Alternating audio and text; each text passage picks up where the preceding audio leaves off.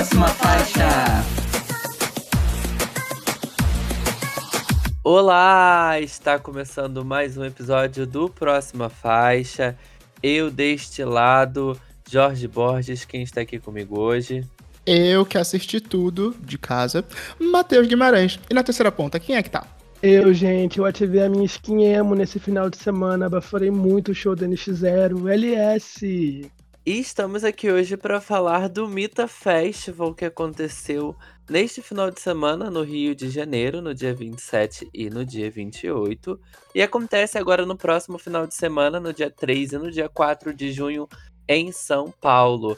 Eu e a LS estivemos presentes no Mita como convidado pela Flashman eu fui no sábado, o LS foi no domingo. Matheus assistiu de casa, mas ele tem opiniões também, né, Matheus? Se deixar, tem até mais opiniões do que vocês, porque eu assisti com o Twitter na mão. e ele com certeza assiste mais do que a gente. mas muito que bem. Antes da gente falar sobre o Mita, muito bom lembrar de nos seguir nas redes sociais, arroba próxima faixa, no Instagram, no Twitter, no TikTok www.proximafaixa.com você encontra notícias, coberturas de eventos e muito mais. Estamos em todos os agregadores de podcast, no Spotify, no iTunes, na Google, na Deezer, onde você preferir. Nos siga nesses agregadores, nos avalie, pois é muito importante. Aqui na descrição desse episódio está a minutagem correta para você ouvir a gente falar sobre o Mita, ou se você quiser ir ouvir direto as notícias, mas como sempre é muito bom ficar aqui com a gente. Onde estamos também, Matheus? Nós também estamos no selo LGBT Podcasters, que reúne o conteúdo de produtores LGBTs para consumidores LGBTs ou não. E seguindo aqui a tradição de indicar um podcast a cada episódio, vou indicar essa semana novamente o Sapa Justa. De novo, eu sei, é mais uma indicação repetida, mas é por um bom motivo. Como você já deve saber, o Sapa Justa é o podcast da nossa amiga Letícia Martins, que, como ela mesma define e eu acho maravilhoso, é um talk show apresentado por Letícia, que nem sempre é justa, mas é sempre sapa. É, eu indico especialmente o último episódio dela, que é sobre novelas e censura. Eles contam, ela conta sobre a participação, ela conta com a participação da G Santos, e elas conversam ali sobre as censuras nos beijos lésbicos que aconteceram em Vai na Fé e em Aruanas. E a partir disso elas vão ali é, discutindo sobre a representatividade dessas relações entre mulheres na televisão. Eu achei a discussão super válida e é um assunto que está acontecendo, é importante a gente ficar atento a isso. Ainda mais com essa chegada do mês de orgulho e as marcas que realmente apoiam, as empresas que realmente apoiam e estão dispostas a mostrar a diversidade. Mas enfim, falei muito sério. Aliás, você tem uma indicação de música bem leve e gostosa pra gente?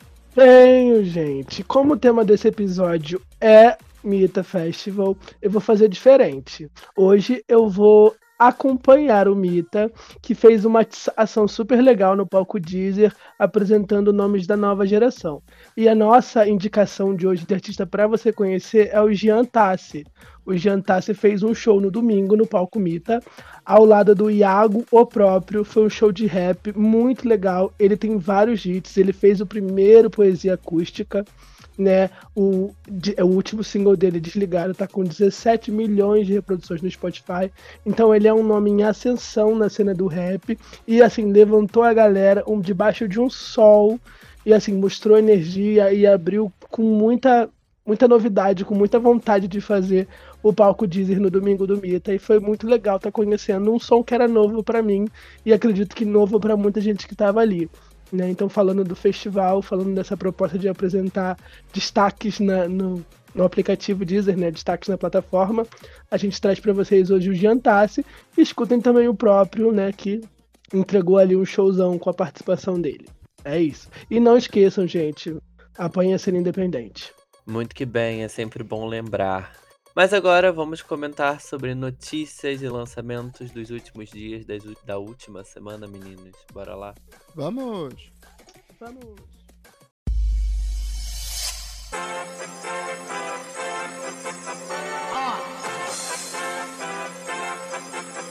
Vai!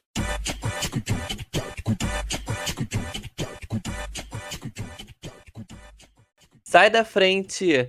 Que a Juliette lançou seu primeiro single do seu álbum de estreia, cheio de identidades e servindo muitos looks. E aí, meninos, eu quero ver se saber se vocês ouviram e viram o videoclipe assinado por Felipe Sassi.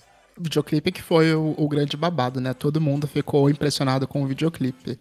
Mas eu gostei muito da música, para falar a verdade. Antes de entrar nos méritos do clipe, eu acho que a Juliette soube muito bem trazer o, o que a gente vê agora como a identidade dela. Bem ou mal, o primeiro EP tinha muito, era muito marcado pela imagem que a gente tinha da Juliette, talvez não pelo que ela quisesse realmente mostrar enquanto artista. É, aqui eu vejo que tem uma influência muito maior das referências que ela traz, muito da Duda Beat, é, de outros artistas nordestinos que trazem uma pegada muito mais moderna, ainda que com referências a ritmos típicos da região. É, mas aqui tem uma mensagem mais forte, o um visual mais forte, até mesmo a forma como ela está colocando a voz é diferente. Mas me impressionou bem positivamente. Só eu que vou ficar aclamando a Juliette, gente? Vocês não, não tem nada para dizer? Não, eu concordo. Eu gostei muito do. A gente sente a diferença da voz dela, né? Na verdade, eu acho que isso já estava sendo perceptível há um tempo, desde as participações dela nos programas de TV e tal. Então, é muito mais nítido como ela evoluiu a, a, vocalmente falando. Eu gostei da música. Uh, eu acho que a letra é legal também, é bem divertida, assim, no, no sentido da, da brincadeira ali com as palavras, com as referências também, né? Muito das referências lá das coisas do BBB e pós-BBB, enfim, e críticas. O clipe é muito bonito, muito bonito mesmo. Tem muitas referências também no, no, nos clipes, né? As peças e tal. Mas eu achei muita, muita informação, assim, também. Apesar de não ter muito ambiente. Mas muita informação de uma forma ruim? Não, na verdade, não, acho que de uma forma bem positiva, de uma forma bem chique. Nossa, que chique, né? Que diferente. Eu acho que foi essa a minha sensação assistindo ao clipe. Ah, gente, eu entrei muito nesse trem. Eu tava assim, igual a Inês Brasil. Que delícia essa arca de Noé. Deixa eu entrar dentro. Será que dá? Tava muito nessa vibe. Eu achei muito chique. É, eu acho que as críticas que eu fiz ao, ao Diferença Mara e o primeiro EP dela que para mim ficou muito com a impressão de que ela saiu da casa e já tinha um projeto pronto para ela fazer, para ela só colocar voz, se comprovam muito nesse lançamento. As referências são muito diferentes. É... O som que ela está fazendo é pop, mas não é tão fácil. É um pop muito mais regional, com referências muito mais regionais e muito mais direto. Ela coloca a voz dela em outro lugar né? Então eu gostei bastante da, da mensagem que ela quer passar de, de empoderamento e de da história de vida dela, e não aquela coisinha melosinha que o Juliette trazia, né? Aquele primeiro EP. Tipo, nossa diferença é Mara. Não, sai da minha frente. A gente conhecia no. A Juliette que a gente conheceu no BBB sempre foi uma mulher que falava que ela era batalhadora, que estudou muito, que corria muito atrás. Então, por mais que ela também vá falar de amor nesse projeto, eu acho que ela vá falar de amor sobre a ótica dela. É uma coisa muito menos romantizada, igual era no primeiro EP. Eu acho que aqui tem muito mais dela, e ela mostrou muito isso nas redes sociais, né? Que ela fez um camping com vários compositores. Aqui tem letra de Carol Biazin, tem letra de Dailins, mas ela sempre na cabeça, ela sempre à frente. Eu quero falar isso desse jeito, e óbvio que isso leva o projeto para outro lugar. Então eu gostei bastante. O clipe belíssimo concordo com o que o Jorge disse que tem muita informação, porque ela está contando uma história. Não é só um clipe de beleza. Tem vários personagens diferentes, tem coreografia, tem figurino. E assim, para quem esperava que a Juliette viesse com o pop fácil do EP ou com uma né, as parcerias sertanejas que ela fez, não, é, é tipo assim, ela tá passando a mensagem dela e passando mesmo. Então ela surpreendeu muito positivamente para mim e eu fiquei muito cantarolando a música na minha cabeça desde sexta-feira. Ai, gente, que coisa boa. E não sei para vocês, mas pelo menos para mim eu fico muito mais ansioso pelos próximos trabalhos da Juliette. Mas vamos de próxima faixa? Vamos falar da pessoa que mais trabalha nos Estados Unidos. Taylor Swift lançou uma nova versão deluxe do Midnight, agora com mais Lana Del Rey em mais Lana Del Rey e a parceria com a Ice Spice no remix de Karma. E vamos lá, Jorge, você ouviu todo o álbum de novo e aclamou a Lourinha mais uma vez dando mais dinheiro para a conta bancária dela? Já comprou não. a versão LP desse, desse nova versão disco? Não. não e não. Uh, acho que nem tá vendendo ainda aqui no Brasil. Não sei se vai vender também aqui. Deve vender, né? Mas. É, não ouvi o álbum de novo, mas gostei da versão da Lana Del Rey. Acho que é a versão que deveria ter sido originalmente, né? O mínimo que deveria ter acontecido. É, fiquei imaginando ela mandando mensagem pra Lana no WhatsApp, Lana, vamos gravar semana que vem, a galera tá pedindo mais você. E, mas a música ficou bem legal. Tem uma mudada ali, né, em algumas coisas eu senti, não sei se vocês conseguiram sentir, o final também tem uma mudada bem sutil. Falando de Karma, assim, gente, não sei, achei péssimo, bem de mau gosto. É, acho que foi só uma oportunidade para ela fazer mais um videoclipe cheio de easter eggs, que eu já não tenho mais paciência. Eu juro que eu tento gostar da Ice Spice, mas eu acho ela tão sem carisma. Eu acho que verso, os versos dela não agregou em nada a música. E nem falando isso é com uma crítica pesada, não. É porque, assim, realmente não mudou nada para mim, sabe? E acho que só foi sei lá, acho que ela viu uma oportunidade de lançar um videoclipe pra música e aproveitando a Ice Spice que tá num momento bem legal da carreira, começando agora e todo mundo quer ela, mas eu não achei legal é, o remix, o clipe é bonitinho algumas coisas ali, fechei os olhos totalmente para vários easter eggs que eu falei, ai, não tô com cabeça para isso hoje. Mas eu gostei da música que ela lançou na versão na outra versão do álbum especial pro, pro show que aconteceu lá no último final de semana, que é You're Losing Me. Achei bem legal, achei que ela entrou no estúdio semana passada para gravar ela e falou que era do Midnight. Mas e vocês, ouviram? Eu só queria dizer que eu tô muito chocado com a sua opinião. Você também, aliás. Ai, gente, Ai, não sei se eu tô num bom mood hoje. Olha, não, eu juro. Os fãs de hoje em dia, meu Deus. Não, eu juro você, Matheus. Eu, ninguém entende o hype da Ice Spice. Boys Lear, o, o, o, grande destaque de Boys Lear é a Pink Panthers. Ela canta o refrão, é a parte que viralizou. E aí, do nada, a Ice Spice começou a crescer e ninguém entendeu. Olha, se posso jogar? Deixa eu falar. A Ice Spice, ela ah. pode não ter o melhor flow, ela pode não ter a, a melhor é, a melhor, sei lá, técnica vocal, carisma, mas ela tem o visual para mim ela tem o, o, que uma das coisas que mais importa no pop, ela é marcante. É, logo depois da música dela ter viralizado, a gente já tinha a, a Northwest, a filha da, da, Kim Kardashian, vestida de Ice Spice no TikTok, brincando com a peruquinha ruiva. É sobre isso também. A gente tá falando a de música pop. também tinha visual e ninguém deu um oi pra ela. Então, não, assim... mas a Pink Panthers ela é mais uma Kardashian, sabe? Ela é toda bonitona, cabelão liso até a bunda. Realmente não é memorável. Mas ela tem mais voz, ela tem mais flow, ela é muito mais interessante artisticamente do que a Ice Spice. Eu fui até dar uma chance pro EP que tinha saído, que ela fez um remix com a Nicki Minaj, mas assim, não, só não. É, o flow dela é pior que o da Cardi B, gente. E é difícil oh, fazer. Meu Deus. Ah, esse Spice da Shopee é mais legal que ela. Aqui do Brasil. Ah, esse Spice brasileiro é maravilhosa. Sim, tem mais carisma. Mas eu gosto muito da Ice Spice enquanto personalidade. É, ainda me aprofundando nesse lado, é, é, o, o, que ela fala, o quanto ela fala sobre o corpo real, e, e o, além do visual, é muito interessante. Daí eu acho até interessante o, o, a parte mais mercadológica desse feat com a Taylor Swift, porque veio no momento onde a Taylor estava começando a ser atacada por conta de, de, da vida pessoal dela, ou de escolhas que acho que não cabe, não cabe entrar aqui. Ah, a Zélia Banks deu um fecho nela no Instagram. Nunca concordei eu com a Zélia Banks tanto que eu concordei.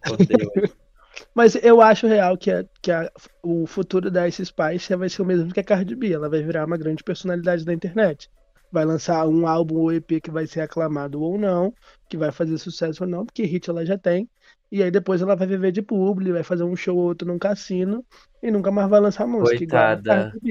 Vai lançar um feat assim que talvez viralize uma WAP da vida. Mas assim, não tem. Eu não sei como que é a caneta desses pais. Por esse remix aqui e pelo. Pela, acho que é Princess Diana que ela lançou com a com a Nicki Minaj. Pelo que eu ouvi dela, eu não, me, não achei o flow interessante, não achei que tem uma mensagem. Mas falando do, da Taylor Swift, eu não entendi quando começaram esses rumores na semana passada, antes dela lançar o EP. Eu fiquei, gente, mas não já tem um Deluxe, mas já tem uma edição 3 horas da manhã com mais um monte de música.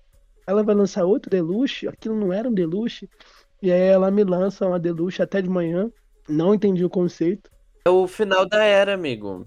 Acabou, o clipe de Karma acaba dando meia-noite, ou seja, acabou a era Midnight.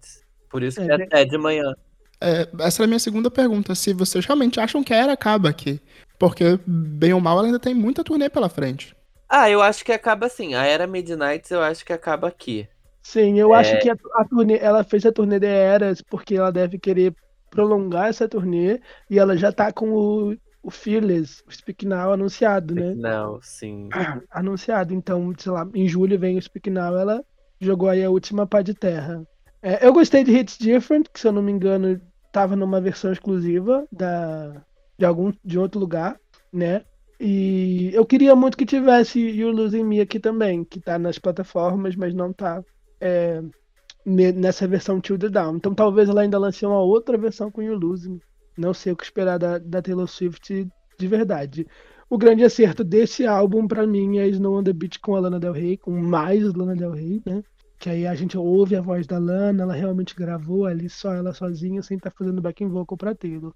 Mas de resto, eu passo. Acho que ninguém ouviu o álbum de novo, né? Porque ele vem com as faixas da versão standard, ele vem com as faixas do 3AM Edition e vem com mais três ou quatro faixas, né, Jorge? Não, ela só incluiu Hits Different, que tinha sido lançado numa outra versão. E aí entrou nas plataformas, a Calana Del Rey e o remix. E aí o Losing Me entrou numa outra versão também, que ela tirou algumas músicas da versão da primeira versão Deluxe. E aí adicionou you Lose Me. Ah, ela fez uma bagunça. A discografia dela tá uma bagunça no Spotify. Eu não tinha certeza de quantas músicas tinham no, no 3AM Edition, né? Que o 3AM Edition nem aparece aqui no Spotify mais. Ah, aparece sim. É Dear Reader, é do 3, do 3AM Edition. Então são só essas três músicas mesmo. A E é questão é, isso, que agora né? ela tem muito mais álbuns rodando, e muito mais álbuns rendendo streams. É isso que é importante. Mas vamos de próxima Quatro faixa. Porra da Miley Cyrus que não trabalha. Vamos de próxima faixa, gente. Ludmilla e Thiago York se juntaram na romântica Zangadinha. Você ouviu, Matheus? Eu ouvi, fazia muito tempo que eu não me apegava assim a uma música do Thiago York. Eu- o último álbum dele já tinha um direcionamento muito mais pop, é, mas não tanto quanto essa música. Ele tá entrando em turnê, ele tá com música na trilha sonora de Todas as Flores, é tema do casal principal agora. E meio que tá mais um, mais um passo nesse, nessa ascensão, nesse crescimento que o Thiago York vem tendo a cada disco. Eu acho que é uma super música pra tocar no rádio, assim como a, assim como a Ludmilla fez com o Silva, com o Pôr do Sol na Praia. Não lembra? Sim, eu ia puxar a mesma referência. Porque quando lançou a da Ludmilla com Silva, eu não gostei de primeira. Mas depois a música deu uma acontecidazinha, né? Tipo, deu uma fluída. Hoje em dia eu gosto. E acho que foi a mesma coisa com essa aqui. Quando eu ouvi a primeira vez, eu falei, ai, não sei se eu gostei dessa música. Aí eu ouvi mais duas vezes depois. E na terceira vez eu já tava tipo, ah, essa música é lega- legalzinha, né? Então acho que ela vai dar uma crescidinha. E a letra é bonitinha, é romântica, a Ludmilla tá cantando muito bem, como sempre. É, o Thiago York, uma coisa mais pop, né? Diferente. Muito tempo que eu não escuto o Thiago York também. Vocês acharam. Eu achei tão pagodinha essa música, né? Bem referência do Dar Amor, bem referência do No Nice. Eles levaram pra um, pra um lugar pra um lado mais comercial, mas eu achei que ainda é bem samba pop, bem É, pagodinho. pop nesse sentido, é mais, ah, Mais fácil, né? mais fácil de ser consumida. Apesar gostei. do Dar Amor como um todo já ser um álbum bem fácil. Mas essa É. música se destaca. Sim, eu gostei bastante da letra. Eu gosto muito de quando a Ludmilla canta sobre o amor para outra mulher. Eu acho que isso. é, a, gente já comentou outras vezes, né, que é muita, muito vergonha alheia ela ali com a Bruna cantando Me Bate Ludmilla, mas você não consegue criticar, você acha lindo, tem um puta significado. E aí ela trazer isso pra uma música, falar da mulher que ela ama, que fica zangadinha e não sei o quê.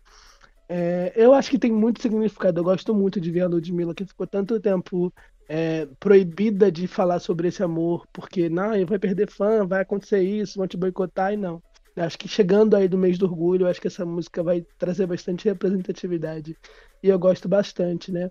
É, o Thiago York, a gente tem aquelas problemáticas com ele de, ai meu Deus, eu sou um homem, me desculpe. Mas aqui ele acertou, né? A letra dele, e muito legal ele ter trazido a Ludmilla para cantar sobre isso. Pelo menos foi essa referência que eu fiquei aqui pra mim. Aí um rápido parênteses, você não é a primeira pessoa a trazer essa associação com o Thiago York dessa era, é, dessa era revisando o masculino dele, mas meio que isso foi há quase dois álbuns atrás, isso foi há muito tempo, mas ficou muito marcado na, na, na imagem dele, né? Loucura. Ah, gente, masculinidade é uma vergonha ali. Tá bom, você lide com seus problemas, ninguém quer saber. Só isso. Entendeu? Mas vamos é- de próxima faixa. entendeu? Ah, vamos falar de Dua Lipa, vamos dançar com Dua Lipa. Ela lançou Dance the Night como carro-chefe da trilha sonora do filme Barbie. E aí, a gente comentou um monte sobre a música na semana passada e agora temos ela em mãos. Supriu as suas expectativas, Jorge Borges? E supriu. É bem o que eu achei que seria, assim. Eu senti bem uma vibe Barbie, Barbie, Barbie, e também a referência ao Future Nostalgia, né? Então foi bem o que eu já tava esperando. É bem gostosa de ouvir, é bem dançante, é bem envolvente, me deixou com muita expectativa pro filme, que saiu o trailer, mais trailer também do filme. Então eu super gostei. Espero que dê bom essa aposta e que tenha músicas tão boas quanto na trilha sonora do filme também.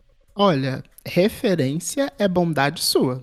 Essa música poderia estar no Future Nostalgia sem tirar nem pôr. Essa música é um descarte do filme de nostalgia, na verdade.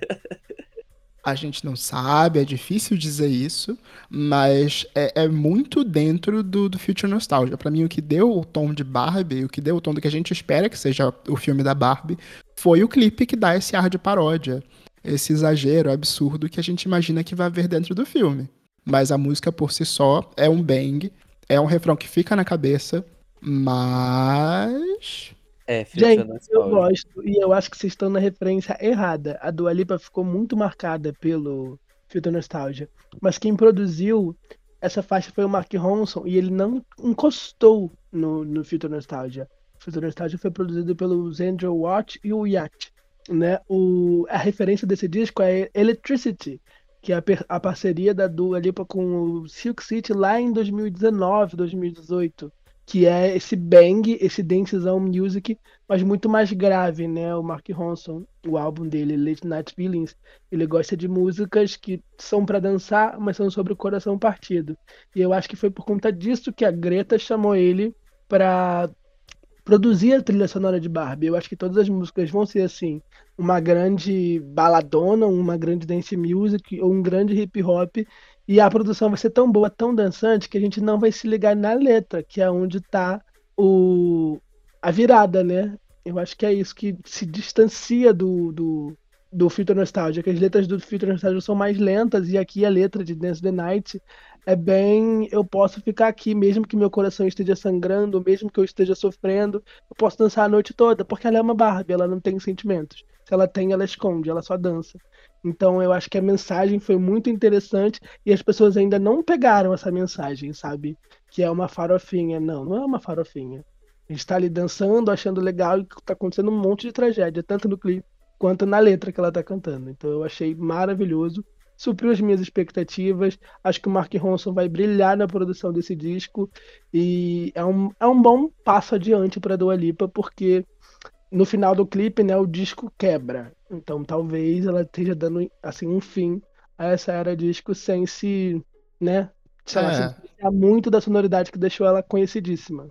Mas aí, fazendo uma pequena correção técnica. A música é de fato produzida pelo Mark Ronson, mas ela, é, mas ela também tem dedo do Andrew Watt e também da Caroline Ayin, que é a compositora de boa parte do Future Nostalgia, inclusive do Don't Start Now. Então, é possível que tenha dedo de, de- do Mark Ronson, trazendo esse tom que se espera da trilha sonora de Barbie, mas também tem um bom dedo de Future Nostalgia aí sim. É, falaram, Mark, a gente tem essa música aqui, olha. Vê o que que você faz com ela. Essa não entrou no filtro nostalgia, mas a gente gosta muito. Eu acho que não, porque é, o filtro nostalgia vazou todinho, gente. Vazou até colaboração que não saiu. Então, eu acho que ela produziu realmente pro filme. Mas realmente, olhando aqui as, os créditos de composição, to- talvez eu esteja dando créditos demais ao Mark Ronson. Pois muito Eu acho que a gente também pode comentar rapidamente, eu juro que é rapidamente, mas sobre o que a gente pode vir aí nesse álbum da, da Barbie. A gente não chegou a comentar da última, na última edição. É, a gente já tem confirmado a trilha sonora e temos Charlie XCX, Carol G, Tame Impala. O próprio Ryan Gosling tem uma faixa acreditada aqui, Eva Max e mais muita gente. Olha, eu confesso que depois do show da Hams, da Ham, Hans, no, no Mita Festival, e eu fiquei muito interessada em ouvir a faixa delas pro álbum da Barbie. Ainda mais se for nessa pegada da mesma música da, da Dua Lipa. Fora que tem uma galera também, né? Bem legal. E ainda tem gente pra ser anunciada. Tem, gente. Será que vem aí a Taylor Swift na trilha sonora? Será Não. que vem aí a Katy Perry na trilha sonora? Eu quero muito ver o que a Liso vai fazer nesse filme da Barbie. Eu acho que vem aí a crítica social foda. E eu tô muito ansioso pela Ava Max. Ela, porque já deram o sample de Barbie Girl, já deram pra Nicki Minaj. E eu, poxa, eu jurei, jurava que era da Ava Max isso, né? Mas não. Não, porque ela já fez, né? A Ava Max já fez uma música com aquele sample, então. Já fez. É, mas podia fazer de novo. Teremos Ice Spice e Pink Panthers novamente. Teremos Gale. Tem bastante coisa confirmada, mas eu acho que sim. Liso e Tame Impala são, tão assim, muito atento para o que eles vão fazer. E a Eu tô Charlie também. Bateção Eu de tô- panela vai ser boa. Eu tô curiosa pelo Ryan Gosling. Será que vão enfiar ele cantando como fizeram lá com Jogos Vorazes? Jogos Dourados ou La La Land? Não, não, Jogos Vorazes, que tem a, a protagonista Katniss. cantando uma música na trilha do terceiro filme. Ah, Are you waiting for the tree? Nossa, essa música toca toda vez que eu vou na academia em versão remix. Enfim, só pra fechar. é, aparentemente o próximo single é Nicki Minaj, né? É, aparentemente o próximo single é Nick Minaj. Se bem que hoje a página de Barbie Album postou um teaser de Karol G, né? Então ninguém sabe o que, que eles vão fazer. Ninguém sabe. Porque existe o rumor também que as faixas bloqueadas que vão ser. É, as faixas bloqueadas não, faixas não anunciadas que vão ser singles. E os rumores estão com uma Taylor Swift e a Katy Perry com uma Exact. Né? Rumores fortíssimos de Selena Gomez e Katy Perry aí rodando o Twitter, mas vamos esperar os, os, os anúncios, as confirmações. Eu vi que seria Demi Lovato. Então, já falando em Demi Lovato, ela lançou a nova versão de Cool for the Summer, mas numa versão rock. Vocês ouviram esse rock pesado? Ai, gente, eu já entendi, você quer cantar rock, né? Tá bom, canta rock aí. Eu, hein? Lança música nova, Demi Lovato. Pelo amor de Deus, ficar fazendo remix de música de 2002, 2012. Oh, meu Quem aguenta Deus. isso? Acho que eu tava muito amargo pra ouvir isso. Você Entendeu? Porque ela tava. já, ela já estragou Heart Attack, e agora estragou Cool for the Summer. Ninguém vai ouvir a versão nova, desculpa. Ou vocês gostaram? Não acho que ela Eu gostei. estragou Cool for the Summer. Eu também gostei. Eu não Eu acho que ela estragou, trouxe de volta a vibe da turnê. Que eu acho que a voz. Eu sempre achei, né, que a voz da Demi Lovato combina muito com essa pegada mais rock. Ainda mais quando ela vai pra um registro mais, mais gritado, mais metálico. Eu não achei que Curl for the Summer é tão boa quanto Heart Attack. Heart Attack combina mais com esse som mais pesado. Até por ser uma música mais agitada. Mas tá longe de ser ruim. Eu ainda aposto que ela deve aproveitar esse momento onde ela vai voltar entrar em turnê agora no final do ano. Ela vem até pro The Town e vai lançar outras versões que ela tinha cantado só lá na turnê. A gente pode ter uma versão Confident de rock, Remember December, Here We Go Again. Eu acho que isso é só o começo. Eu gostei mais do que a de Horror Attack, sabia? Eu acho que combi... essa Cool for the Samba combinou muito mais com com rock, com a voz dela atual, do que Horror Attack. Não que ficou ruim Horror Attack, sabe? Mas eu acho que aqui parece que essa música, a Cool for the Summer, parece que foi feita pra ser rock. Não sei se eu tô exagerando, tá? Mas os vocais dela tá muito bonito. É legal que ela trocou tudo bem, uma palavra, mas dá um outro significado pra música, né? Go Tell Your Mother. As notas que ela alcança no final da música, que ela já alcançava na versão original, são surreais, de boas, de incríveis pra onde a voz dela vai. Eu acho que foi uma versão muito legal, um saldo muito positivo. Ah, pode ser que venha outros hits aí. E, e o Foder Sama hitou recentemente, né? Deu uma hitadinha olha, gente, essa música aqui lançou em 1800 e tal, e a galera, ai, que legal. Então, aproveitando também tá, que foi falada, que, tá, que ficou em alta. Pode ser que venha outras versões aí, mas não sei se há tanta necessidade. Não sei se tá rolando algum burburinho também, sabe? De tipo assim, por trás de gravadora, de ter que lançar alguma coisa, não sei. Vem aí Sorry Not Sorry, versão rock, gente. Fazer o quê? Mas vamos de próxima faixa, Paixão Nacional. O Matheus Carrilho lançou o primeiro álbum da sua carreira com parcerias de Luiz e os Alquimistas e o Irã. E eu quero saber de vocês o que, que vocês acharam dessa versão MPBzuda do Matheus Carrilho. Matheus. Ah, eu tava, eu tava assistindo o momento do lançamento do disco. Ele foi no Jornal do Papel Pop, na Dia TV, e o Felipe Cruz pergunta pra ele: Ah, Matheus, o, o álbum ele é sobre sexo, não é? A paixão nacional é o sexo, ele fica todo sem graça, coitado. Mas eu nem acho que a paixão nacional do álbum é o sexo. Ele fez um álbum sensual, não sexual. Ele é muito sobre sedução, sobre eu te quero e você não me quer, sobre é, eu te quero mas não posso. E eu acho isso tão gostoso. Ele trouxe uma maturidade que eu não esperava vindo dos últimos lançamentos dele. Se bem que Menino também já tinha uma abordagem bem interessante. Mas ele faz muito isso que a gente viu em Menino, de ser uma letra bem homoafetiva, bem direta no que ele tá falando, e numa produção de, de bossa nova. Aí aqui ele brinca com outros gêneros, ele mistura o funk com um arranjo de cordas belíssimo, é, vai passando por um pagode, por outros gêneros, ainda brincando com essa sedução, mas sempre misturando o que a gente entende como alta cultura com o que é popular. Genial, gostei muito. Mas só eu gostei, Jorge. Vai lá, você também gostou? Não, eu amei. Não gostou? Ataque surdo. Quem não vai gostar é o Não. LS, porque ele tá fazendo do contra hoje. É, não, eu não.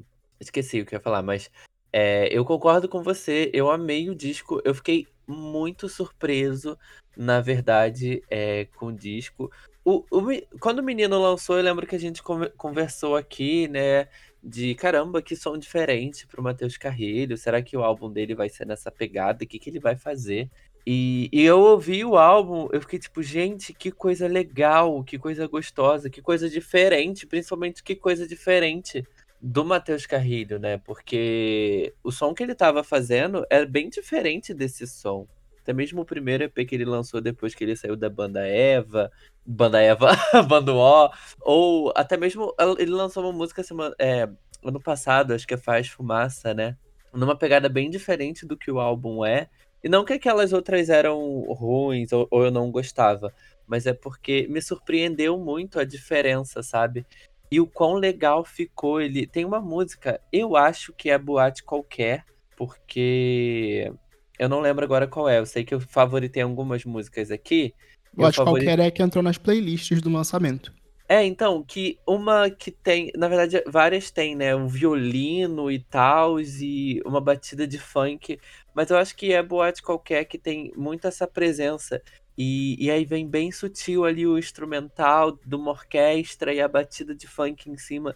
Eu fiquei tipo, cara, que genial esse som, que gostoso de ouvir isso.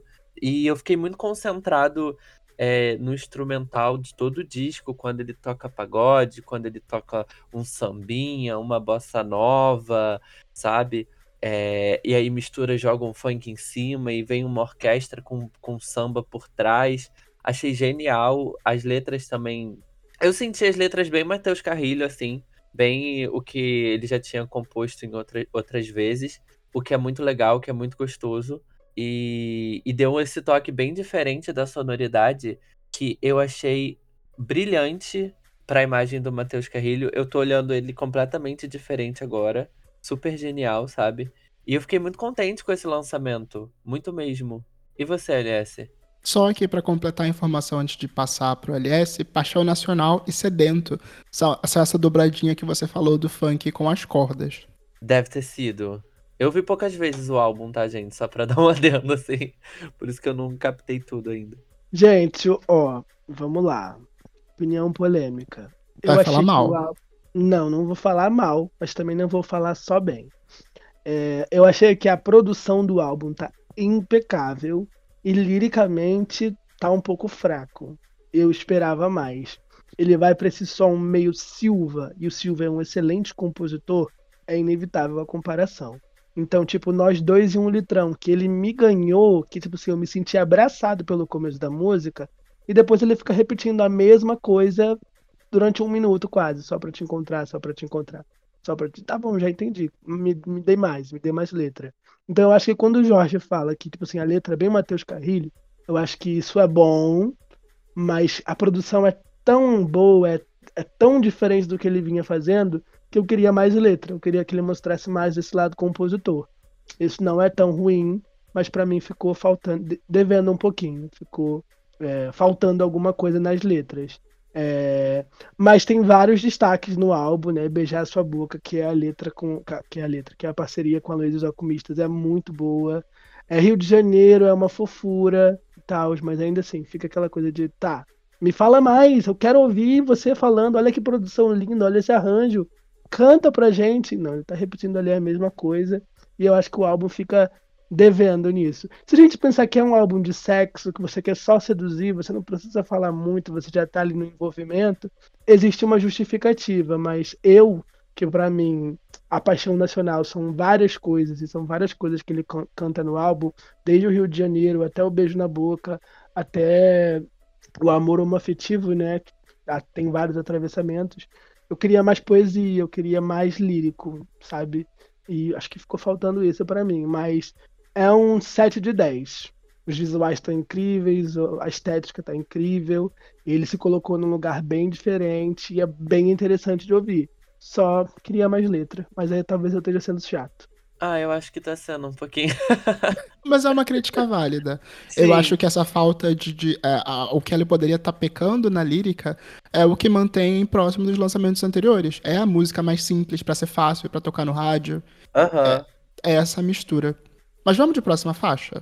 Vamos falar da Lari, porque ela está de volta com Tô Mutada, um retorno ao pop com força total. E aí, vocês ouviram? Gente, eu amo a Lari desde o lançamento de As 10, que a gente foi na casa dela, né?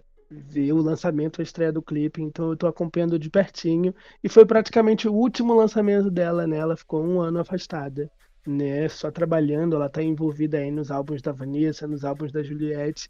Então é bem, eu fiquei pensando, meu Deus, o que que ela vai fazer vendo as letras dela que estavam saindo por aí. E aí quando eu vi ela popzona, igual ela era lá no começo da carreira, na época de Salto 15, eu fiquei apaixonado. Eu torço muito pela Lari e assim, uma super produção, a letra super gostosa, a música super para dançar. Quero muito saber se ela vai lançar álbum, o que que ela vai fazer. E você, Jorge, gostou? Também sente vontade de apoiar a menina Lari? Eu gostei. Tenho sim. Eu achei bem legal essa. Pelo menos as últimas coisas que eu ouvi da Lari, não tinha tanto essa pegada mais pop, sabe? Essa pegada mais dançante. E, e, eu achei isso muito legal, muito gostoso de ouvir vindo dela. Não conheço os trabalhos antigos dela, mais pop, então não tem essa referência. Mas eu achei bem legal, o clipe é bem divertido também, tem uma produção bem legal. E é uma boa música. Eu gosto da Lari, acompanho ela agora, sigo ela. E espero que ela cresça com essa nova fase. E você, Matheus? Eu acho que foi muito estranho esse lançamento ser feito com toda essa vibe de nossa, a Lari voltou pro pop, tá muito pop. Porque ao mesmo tempo que é inegavelmente uma música pop, tem muitos elementos desse som mais R&B, com essas influências mais do trap que ela vinha fazendo antes. É um pop, mas é um pop com um pop mais moderno, com outras salpicadas ali. Gostei muito disso. E um destaque especial pro clipe, porque a música se chama é, Tô Mudada e o clipe é dela indiretamente fazendo uma mudança. O cenário com caixa de papelão, ela dançando dentro da, da do caminhão de mudanças. É, é maravilhoso, é, é, irônico, é pop e muito divertido. Eu gostei muito. A referência né, é muito fácil de fazer. Mas é isso, Jorge. Ela, ela realmente estava apostando mais no RB, tanto as 10 quanto Volta para mim, se eu não me engano, o último do lançamento dela. Era bem mais lento, bem mais RB bem mais sexy, né? Ela tem até uma playlist transante no Spotify, mas voltou pro pop e assim eu estou amando. Vamos de próxima faixa, gente. Vamos falar de Mita Festival? Vamos falar de Mita. Vamos pro tema principal? Vamos, Sim. gente. Eita. Jimmy, Jimmy, Jimmy, right. Jimmy, Jimmy, Jimmy, give me high. Love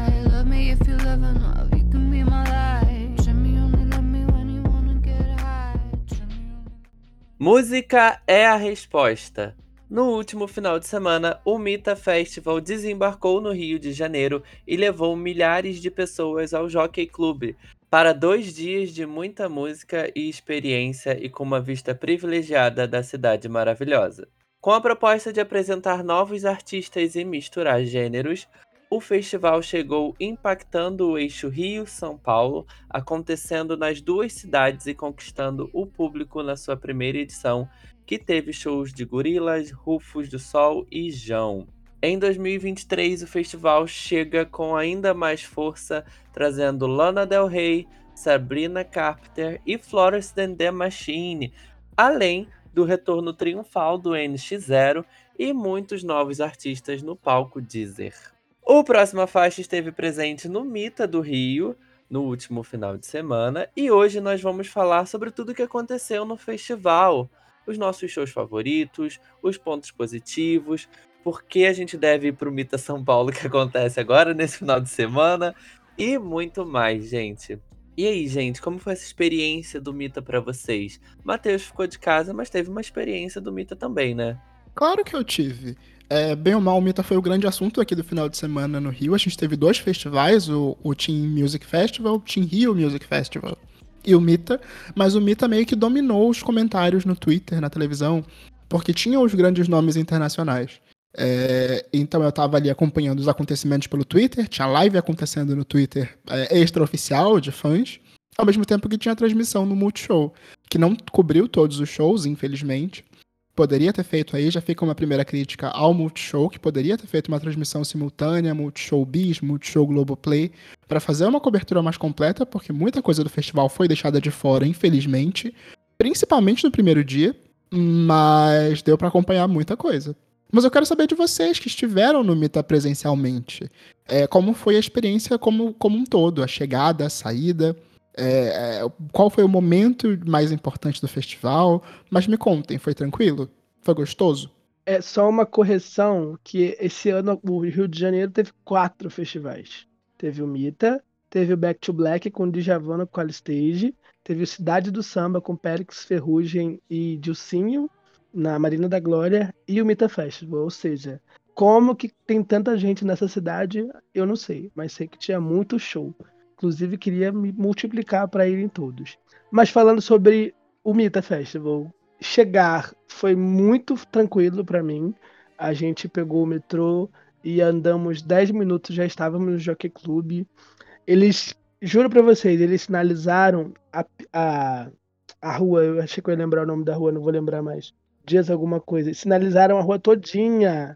10 minutos de caminhada, deve ser uns 800 metros. Eles, assim, você sai do metrô, Mita Festival. E na volta, metrô, assim, a placa com dois lados. Eu achei isso genial, porque na, na, saída do metrô tinha uma pessoa auxiliando, falando, é nessa direção, é só andar reto.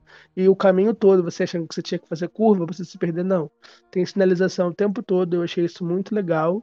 É óbvio que a gente estava como convidado de imprensa, então a gente teve uma outra experiência, mas no começo a gente chegou e ficou ali na, na, na, pista de todo mundo. E não são todos os palcos que tem pista premium, né? O palco Corcovado que recebeu a Florence tinha uma pista privilegiada mais perto do palco, mas onde rolou os shows da NX0 da Sabrina Carpenter era para o público geral.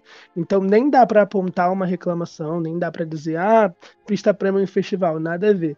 Eu acho muito legal até que você consegue cobrar um valor a mais para você ter uma experiência melhor né? E conseguir oferecer um ingresso mais barato para todo mundo ir. Que essa é a grande questão dos festivais, né?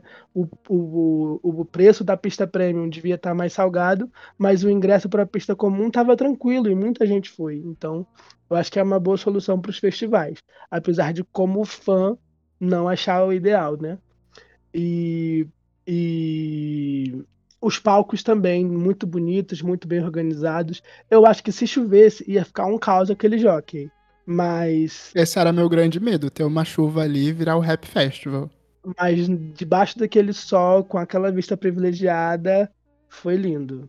Que ódio, sim, na hora de ir embora que você passa pela areia.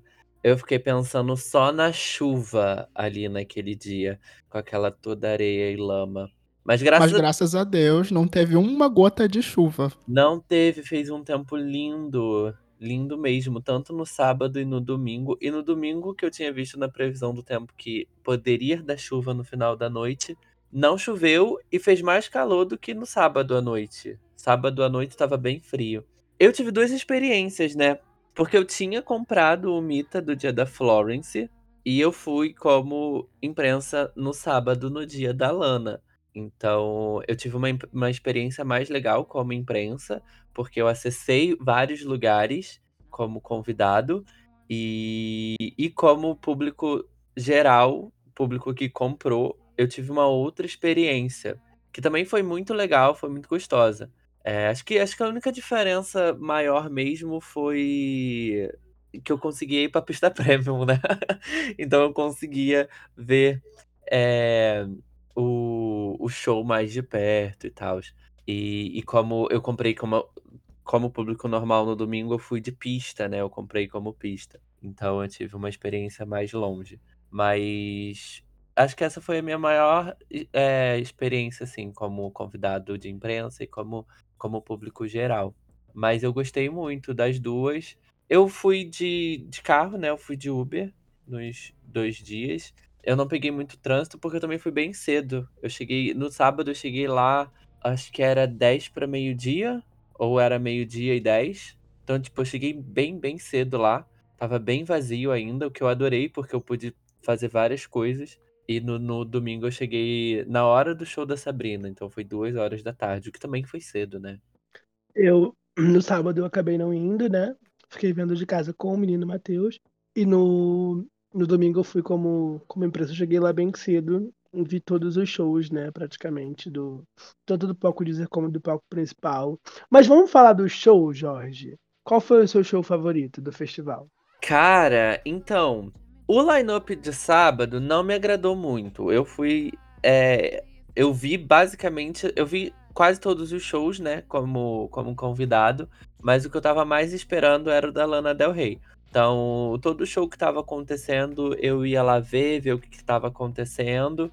Mas o que eu gostaria de ter visto, o que eu vi foi o da Lana Del Rey. Foi um show muito bom, muito legal. Teve alguns problemas técnicos, vou falar disso. E no domingo foi o dia que eu mais assisti shows. Eu vi o da Sabrina Carpenter, o do NX0 foi muito legal. Uh, o da Florence foi maravilhoso. O da Rams foi incrível, incrívelzíssimo o show delas. Eu gostei muito e eu não sabia nenhuma música. Então foi bem difícil, assim, mas eu fico com as headliners mesmo, Lana Del Rey e Florence. E você, Matheus, fica com quem? Ai, poxa. Eu, eu vou colocar em duas categorias, tá? Os shows que tiveram uma transmissão oficial pelo Multishow e os shows que eu assisti nas transmissões extraoficiais. Entre os que eu vi na transmissão extraoficial, eu super destaco o, o, a abertura do, do palco ali na, no sábado, com o, da abertura do palco Deezer, com a Larinha, com participação da MC Carol, Sleep Mummy e da Ebony. Foram excelentes apresentações que renderam horrores online. É, e entre as transmissões, eu destaco muito das meninas do Raio, que foi para mim o equilíbrio entre uma boa transmissão e também uma boa animação do público. É, não sei se foi o calor, não sei se era o espaço, mas o que mais me pegou na transmissão desse festival é que eu senti que em alguns shows as pessoas não estavam tão animadas. Mas a gente vai chegar lá, a gente vai comentar sobre isso. Só falar do show da, da Larinha, foi incrível. Foi incrível mesmo. E lá foi muito legal. Eu não assisti de perto do palco, eu assisti mais de longe e aí acho que foi a hora que eu fui comprar comida, mas o lugar que eu comprei a comida era de frente pro palco da Deezer. E foi muito divertido, porque a galera no caixa tava assim: Meu Deus, o que, que ela tá cantando? Gente, ela tá falando vários palavrões. Quem é essa pessoa? E foi muito divertido, foi muito legal o show. E quanto mais ela, ela se apresenta, acho que era a Ebony, né, que tava, é, que foi a primeira a subir. E cada música que ela começava, mais pessoas começavam a se aglomerar no palco, porque tava chamando muita atenção. Eu e o LS ficamos nos perguntando quando a gente soube que você ia chegar super cedo. Nossa, imagina o Jorge no show da Ebony, imagina o Jorge ouvindo uma Sleep Mummy. Cara, pior que eu gostei, foi muito legal. Tipo assim, era que horas aquilo? Era uma hora da tarde, ela falando a minha buceta é grandona, que não sei o que. É do conhecimento de todos que eu sou bucetudo. Exato, isso. Você é tão imenso sempre e deixa uma bagunça. Gente, foi. Sério, foi muito bom. E tava muito sol. Eu acho que a questão do sol foi realmente, tava muito, muito, muito sol. E na hora do show dela também, nossa, tava explodindo do, de sol. Mas estava muito legal. A, a, o ambiente foi muito legal com o show delas. Gente, os meus shows são diferentes de vocês. Eu estou apaixonado pela Sabrina Carpenter. É, quando saiu o e-mails I Can Send, eu não dei muita bola para ele. Eu até falei mal aqui, que eu achei meio genérico.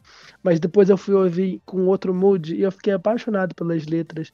Eu adorei que ela fez do limão lá da Olivia Rodrigo uma limonada. E como os fãs dela são apaixonados. Músicas que eu conhecia, que eu já tinha escutado, mas que eu não sabia a letra. Eles berrando lá junto com ela, gente chorando muito. E o show da Nish Zero. Não teve como, eu me acabei. Assim, voltei a ter 13 anos ali no palco Deezer e foi simplesmente tudo. Chorei, gritei, pulei, baforei muito. Para mim, Sabrina Carpenter e NX0 foram de longe os melhores shows que eu vi pessoalmente.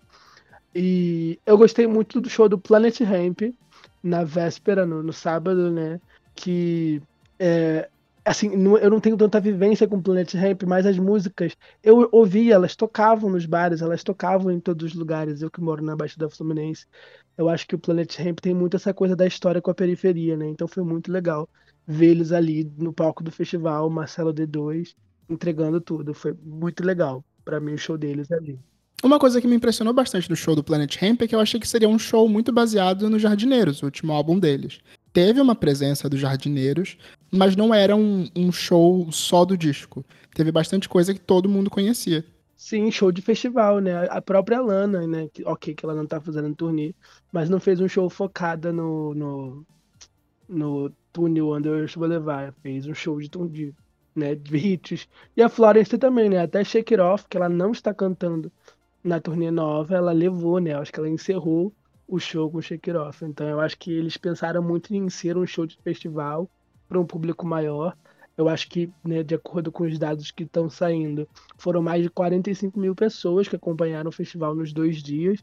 23 mil pessoas no dia da Lana, 22 mil pessoas no dia da Florence. Então foi muita gente. E faz todo sentido eles terem feito, feito aí um show de, de festival cheio de hits para agradar o público geral, né? Não só os fãs deles. Ah, posso fazer uns outros destaques nos shows antes da gente entrar em outros assuntos? É, eu acho que a gente também precisa comentar sobre o show do Jorge Benjor, que acabou gerando ali uma polemiquinha durante o durante a transmissão, porque o microfone dele foi cortado para poder encerrar o show no período certo. Foi uma pequena dificuldade do show ter acontecido ali na Marina da Glória, foi a liberação do espaço, que precisava ser bem pontual. No jockey, né? É... Vocês que assistiram sábado de casa, porque eles também cortaram o show da Larinha. E a, a MC Carol tava até terminando de cantar. E aí ela vai falar alguma coisa no microfone, tipo, já não saía mais áudio da banda, já não saía mais áudio do microfone. E você via que ela tava falando no microfone em cima do palco.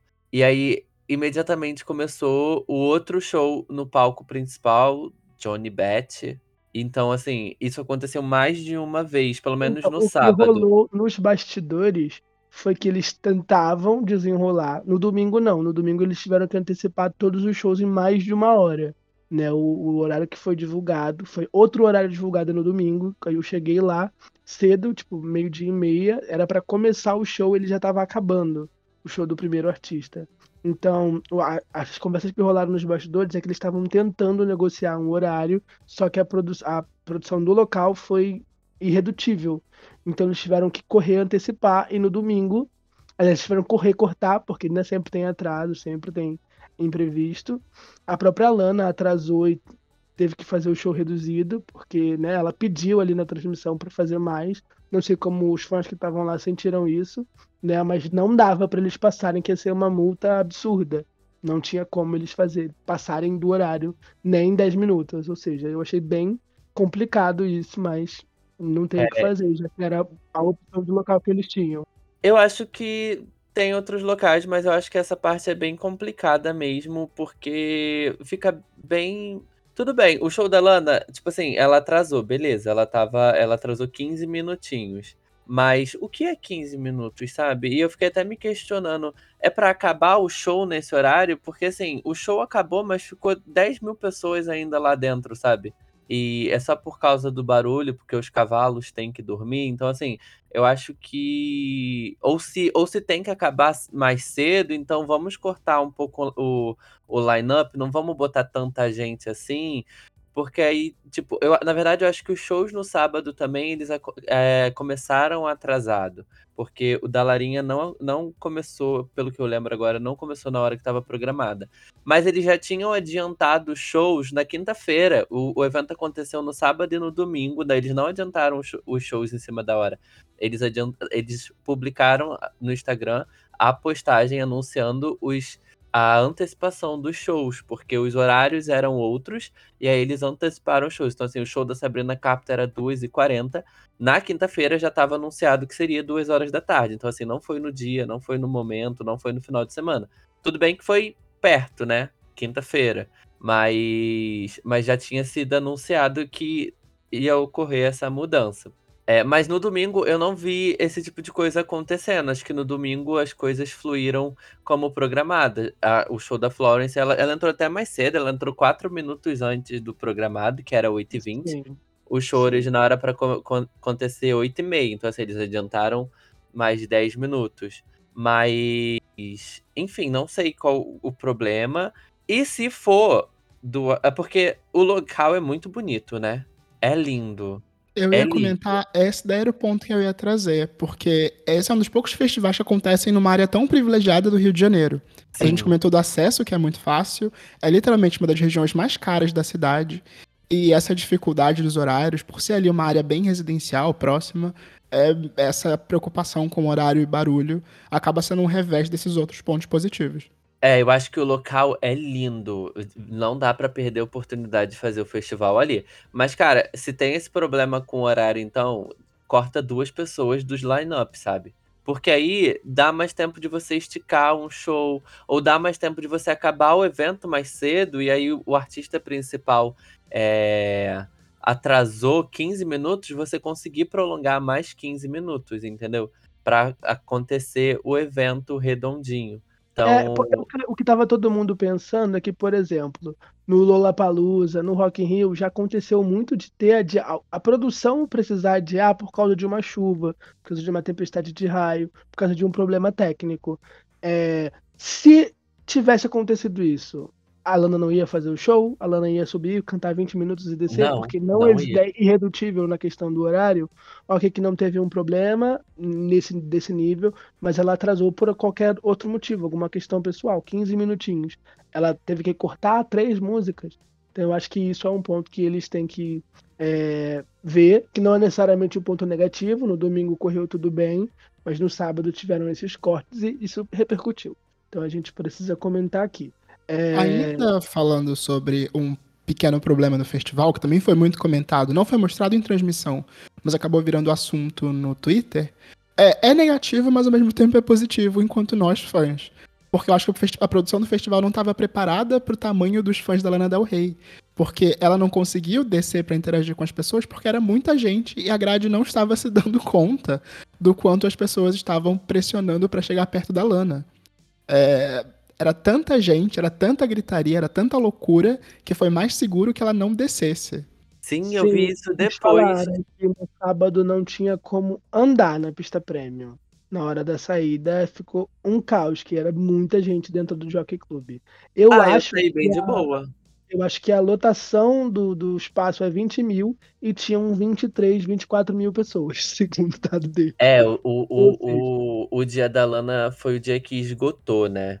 Se bem que para sair da pista premium, eles abriram uma outra entrada do, do lounge, não sei. Uma, eles abriram uma outra entrada para as pessoas saírem. Não sei se na hora de ir embora ficou muito cheio, né? Porque eu ainda fiquei lá dentro uma hora depois que o show acabou. Mas estava bem cheio. Eu vi depois esse negócio da grade, que os seguranças estavam segurando a grade, porque a galera tava fazendo muita força. E na hora do show, isso, os, os seguranças segurando gente. a grade o vídeo, a imagem pela internet era assustadora. Era muita gente. Eu não sabia que Lana Del Rey ia causar uma comoção tão grande aqui no Rio. Eu também não. E tinha muita gente no sábado. Muita gente. Metade do festival tava com a camisa da Lana Del Rey. Tinha até gente com a mesma camisa que. É, é eu fiquei até contando. Ai, tem uma, duas, três, quatro com a mesma camisa. Porque tinha muita gente vestindo a blusa da, da Lana. E aí no domingo eu já percebi que já não tinha. Estava muito cheio, mas já não tinha tanta gente vestindo a blusa da Florence, sabe? Tipo um medidor de fã. Todo mundo com uma coroa de cabeça. Na, na... É, isso é verdade. Ser, eu cheguei, devia ser meio-dia e meia no, lá no festival. Meio-dia e meia, meio-dia e quarenta. E já tinha gente acampada na grade para ver a Florence. Ou seja, eu acho que as duas causaram bastante comoção, sim. Tipo, não, não tinha como chegar perto do, da grade que já tinha fã acampado ali, fazendo fila desde ontem. Assim, eu, eu vim ontem ver, o menino falou, eu vim ontem ver a Lana e eu dormi aqui. Eu dormi na porta lá da entrada. Eles abriram, eu vim correndo pra grade ver a Florence. Eu, gente. Meu Deus. Eu tô muito chocado. Eu não pensei que fosse ser essa loucura. Você vai dormir na grade pela Madonna, Matheus? Deus me livre, nem se ela vier dormir aqui na minha casa. É, assim, muito tempo que a Lana não vem, né? Não sei o ano agora exato de quanto tempo que a Lana não vem, acho que desde 2018, eu acho que ela veio em 2018. E não. foi um comeback dela dos palcos, né? Ela tava quatro anos sem se apresentar. Não, ela vinha no Lola cancelado, né? 2020. Ela vinha no Lola cancelado e ela veio em 2018 no Lula Palusa. Ela ficou totalmente parada durante o período de pandemia. E a Florence desde 2016. Então, assim. A Florence veio no Rock in Rio, né? não, não foi no Lola de 2016. Que ela fez é, show solo no Rio, que eu, eu lembro porque eu fui. então é muito depois? tempo. Não, foi 2016 foi o último. Babado, gente. Que eu me lembro agora. Eu acho que é isso mesmo. Mas assim, é, é bastante tempo, né? É, eu teria colocado a Sabrina Carpenter mais tarde, gente. Eu também. Eu acho que o Mita não tinha noção do público dela, não tinha noção ali do, do tamanho uhum. dela. Eu adorei as pessoas comparando que ela é a nova Miley Cyrus, ela é o novo projeto de Miley Cyrus da Disney. Eu falei, gente, nada, não. Não é isso não, ela é boa, ela tá aí há bastante tempo. Ela não é a Miley Cyrus, ela é boa. Exatamente. E eu fiquei impressionado com a quantidade de hit que ela tem que eu conhecia, porque para mim não era tão grande assim, mas ah, o público louquíssimo junto com ela. E eu conhecia Fast Times, eu conhecia Sumi, eu conhecia Nonsense. Ela é super carismática, ela com a bandeira Muito. do. Muito. Nossa, belíssimo. Já que você puxou é, é, a Sabrina Carpenter, eu queria comentar também, porque esse daí foi um, show que eu, um dos shows que eu assisti pela transmissão do Multishow. E meio que me impressionou o quanto é, a plateia parecia desanimada, mas ali parecia ser muito efeito do sol que o Jorge falou. Amigo. O show começou muito vazio, o público tava muito pequeno, ela tava linda, animada, mas parecia que o show não engrenava pela dificuldade com o público. Eu fiquei até decepcionado, porque eu gostei, gosto muito do Emails I Can't Send, mas ele parecia que, o, parecia que o álbum desmanchou, desanimou um pouco ao vivo. Então, eu o que acho... eu digo, é, eles anunciaram, se você entrar lá no Instagram deles, é, eles, realmente, eles realmente anunciaram com certa antecipação, mas muita gente não estava ciente dos horários. Eu aqui mesmo falei para vocês que para mim eles anteciparam na hora que a gente abriu ali o Instagram e tinham stories dele falando com novos de novos horários. Então muita gente chegou atrasada, não foi culpa dela. O pessoal, tipo assim, ela quando tocava duas e meia, o pessoal tava chegando duas horas e o show, o pessoal foi correndo pro show dela. Teve uma, a gente tava mais afastado assim no canto esquerdo. Eu olhava, tinha gente correndo, desesperada para ver a Sabrina, que achou que ela ia tocar num horário e tocou em outro. Eu, eu acho que eles podiam ter disparado um horário, um e-mail, ter feito alguma coisa porque ela, ok, eles anunciaram antes, não foi um erro deles, mas nem todo mundo viu a postagem, né? E aí, é. eu, no começo, o show tava bem vazio, porque era muito cedo, era duas horas da tarde, e tava um sol desesperador. E, mas no final do show, que o show foi acabar, já era quase quatro horas, tava lotado e tava todo mundo cantando junto com ela, e eu tenho vídeos provando, não sei se levou o Jockey Club à loucura. Não, no final do show tava bem cheio mesmo. Eu ainda não assisti os shows gravados que passaram no Multishow, mas eu quero assistir. Mas no início tava bem vazio mesmo. Eu, eu cheguei a, a correr para assistir o show. Eu passei no portão, ela tava entrando no palco. E aí eu falei, ai, gente, eu tenho que pegar, eu quero assistir o show dela. Porque tava um trânsito, nossa, tava o trânsito no domingo para chegar lá. Mas o show dela foi muito bom. Ela é muito carismática. Eu acho que o Sol pode ter dado uma desanimada legal na galera, porque tava muito forte o sol ali. E o sol tava batendo em cima do palco. Eu acho que ele falou: eu vou ficar aqui, quero ver se essas gays vão aguentar. Porque o sol tava batendo muito forte, cara. Em cima. Ela até falou, né? Que ela, ela até brincou falando que, tava calor e todo. Tava todo mundo com calor e todo mundo era gostoso, né? It's hot É. and everybody's Ele- hot. Fez Foi- um trocadilho. Fez um trocadilho, exatamente. Mas eu acho que ela levou bem o show. Ela teve um, um, um fã-clube muito grande ali na, na frente do palco, que tava é, animando muito o show, sabe? Tava contagiando muito o público de trás. Então eu acho que Sim. ela fez um E o legal show. do palco Deezer é que ele não tinha grade premium, então a galera tava ali fazendo a multidão, né? Exatamente. E é bom levar em consideração também que o- os shows, isso, isso é um grande ponto. Os shows eram transmitidos nos dois palcos. Então, mesmo quem tava lá acampado na grade para ver a Florence via o show da, da Sabrina do telão. Então, tinha muita gente que não tava lá porque tava esperando as outras atrações. Mas no final da tarde, é, tava bem lotado já a Sabrina. Mas eu acho É que foi isso. uma boa experiência, assim, né? Acho que é a primeira vinda dela no Brasil, né? Ou não? Não, a segunda.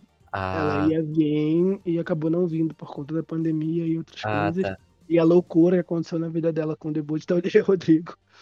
Ela ainda fala disso, né? Mas pra mim foi Mas- um grande acerto. Foi, foi, foi bom, foi bem legal. E aí, já em- se encaminhando pro final do episódio e falando do festival, vendo todas essas propostas de unir novos públicos, apresentar artistas e quem vocês gostariam de ver numa próxima edição, Matheus? Eu gostei muito dessa mistura de, de gêneros e de, de possibilidades, porque coloca a gente, colocou vocês, né? E eu até mesmo que estava em casa, em situações que a gente não imaginava. Eu jamais imaginaria Jorge Borges curtindo um show da Ebony. E ele gostou dessa experiência. Eu também não. Mas eu gostei bastante do que eles fizeram de misturar rock é, com, com pop e com outros gêneros. Eu acho que dava pra ficar nessa, trazendo mais nomes de um- dessa galera do hip hop que eles já trouxeram. Gostei muito do destaque que eles deram pra nomes femininos, quem sabe manter isso nos próximos festivais. Trazer a Mac Julia, né, que vai se apresentar em São Paulo, gostaria de ver ela aqui no Rio de Janeiro também. É, outros nomes do rock alternativo, quem sabe aí um Tame Impala como, como headliner. Talvez outras divas desse pop alternativo, uma Grimes, é, uma Charlie XX, por que não? Seria muito legal ver nomes como esses. Seria bem legal mesmo. Uma Sim, Charlie eu XX nesse evento. Eu, imagino o Lorde. Eu acho que a Florence não movimenta o mesmo público de uma Lana. Desculpa. E assim, rivalidade entre festivais. Incrível que todas as headliners são femininas, né? A surra no. Oh, meu Deus. Mas. Eu gostei de que eles trouxeram bandas dos anos 2000, né? Se a gente viu o comeback do NX0 e a gente viu o Scratch esse ano, o Restart já tá se movimentando para fazer um- um alguma coisa. É, a própria banda Cine, a banda Fresno, seria muito legal ver eles também numa próxima edição. No ano passado tivemos João, tivemos Dailins, tivemos. é, eu não vou lembrar a outra banda dos anos 2000 que veio no ano passado. Mas enfim, eu acho que essa proposta de trazer uma banda de rock dos anos 2000, uma grande banda alternativa e nomes em ascensão no rap é sucesso. E une públicos muito diferentes. Eu acho que o sábado foi muito mais eclético do que o domingo, porque, beleza, Sabrina Carpenter, NX0, Florence são diferentes. Mas eu consigo ver o mesmo público assistindo esses shows, sabe? Porque, tipo, eu assisti esses shows. Mas no sábado, eu acho que teve uma mistura de gênero e de artistas muito mais diferentes e, e público. Então, assim, eu senti muito que a galera chegou mesmo no festival 5 horas da tarde, sabe? Porque foram pra assistir só a Lana Del Rey. E no domingo, e no domingo não. No domingo o show da Sabrina tava bem cheio, o show do NX0 que também foi já foi ali 4 horas da tarde, mas tava muito cheio. Então acho que no domingo a galera foi mais pra curtir todo mundo mesmo, sabe? O, enfim, é, É. um festival, né? Eu acho que o, o, o line-up de domingo ele era mais interessante pra gente que consome música pop. Sim, Mas talvez. no sábado tinha Gilson, tinha Jorge Benjor, tinha Planet Ramp, tinha Flume e tinha Lana Del Rey. Então são É, então, nomes mas bem legais pra É. né, quem gosta de, de hip hop, de black music. Eu gosto bastante. Só antes de terminar, eu queria só destacar o show da Rams. É, eu achei muito legal o show delas. Eu acho que foi um dos shows mais carismáticos desse Mita. Tô muito ansioso pra ver como é que vai ser o segundo shows del delas agora em São Paulo. Eh, apesar delas serem muito familiarizadas com a minha fave, eu não sou chegado nas Hams não, não conheço, não escuto. Então assisti os shows dela antes do da Florence e teve tinha uma banda antes, né. Foi The Mars muito volta. The Mars volta. Foi muito divertido, eu amei o carisma delas, elas são muito carismática mesmo, e eu acho que isso transpareceu muito, sabe, no público de uma galera que talvez não conhecia elas também, que super se jogaram na na música, justamente pelo carisma que elas entregaram no palco, sabe, pela troca que elas tiveram com o público.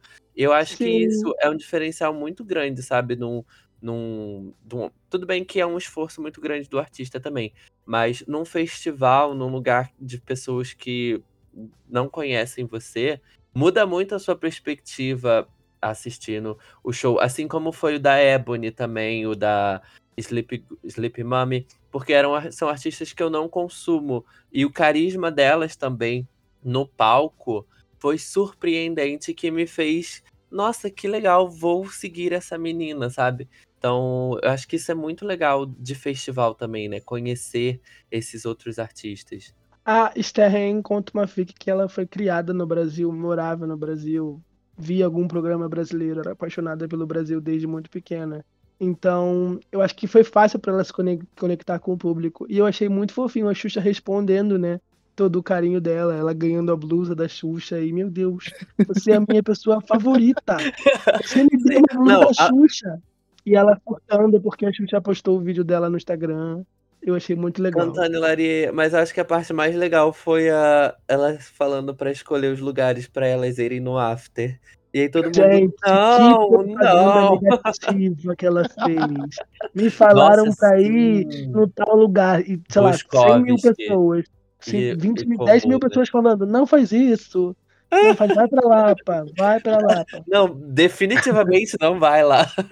Gente, Ah, ela: eu "Gente, não, e e outro lugar, eu posso ir? Ih, também não, pra onde eu vou? Lapa, Lapa, então eu vou pra Lapa". E tudo Coitadas. isso pra cantar uma música, que ela é uma garota que quer beijar alguém 3h. Imagina E a Haim tomando aquela caipirinha de R$10, um copo gigante. Elas ficaram na pista premium depois, ela e a Sabrina Carpenter ficaram ali pra ver a a o show da Florence, super acessível, Na verdade, elas estavam no sábado também, elas foram assistir Gilberto Gil no sába Gilberto Gil, Jorge Benjor no sábado. Elas estavam lá no no Jorge Benjor. Pelo menos Uhum. a Esther estava lá, que eu vi foto da Super Esther só. acessíveis. A Sabrina Carpenter tirou foto com vários fãs, as meninas do Haim também. Então foi muito legal ver, né, que aquilo ali não é só no palco, elas são bem ali, tranquilas Sim. mesmo. E a a a brin elas são irmãs, né, então é muito legal: "Ah tá, a gente sabe que ela é sua favorita". Saber ai inveja. O show foi muito divertido que não foi um show, eh, quadradão, né, elas se soltaram bastante. Elas conversaram bastante. bastante com o público, né. É, e eu a a produção correndo elas, elas: "Tá bom, a gente sabe que a gente tem que cantar, mas a gente vai conversar com eles também". É muito legal. Eu Só acho pra não ficar Esther de fora, gente, eh, rap comentando rapidamente sobre Gilsons, Carol Biazin e Scratcho. Acho que foram os únicos artistas que a gente não comentou. Não vi. Carol Biazin, lendária. Carol Biazin, icônica. Ela anunciou Reversa Deluxe no final do show, então a gente tá aí esperando alguma surpresa já pra essa semana. Fez cover de Cássia Eller, fez cover de Luísa Sonza, cantou os hits, entregou presença de palco, maravilhosa. Gilsons, eu acho que não teve transmissão do show deles, eles foram no sábado, mas eu já tive a oportunidade de ver eles antes e assim, o o som deles é incrível, o o o álbum do do menino Gilson, solo, é a coisa mais linda. Eles precisam de mais hits pra fazer um show mais legal, mas deve ter sido incrível. E Jorge Benjor é lenda, né, gente, não precisa nem comentar mais nada. Deve ter sido maravilhoso o show dele. Eu eu confesso que eu vi só o Scratcho, por causa da nostalgia. Vi assim, vi bem de longe, né, e aí eu teve uma hora que eu fui comer de novo, porque eu estava com muita fome, e aí começou a tocar a minha música preferida deles.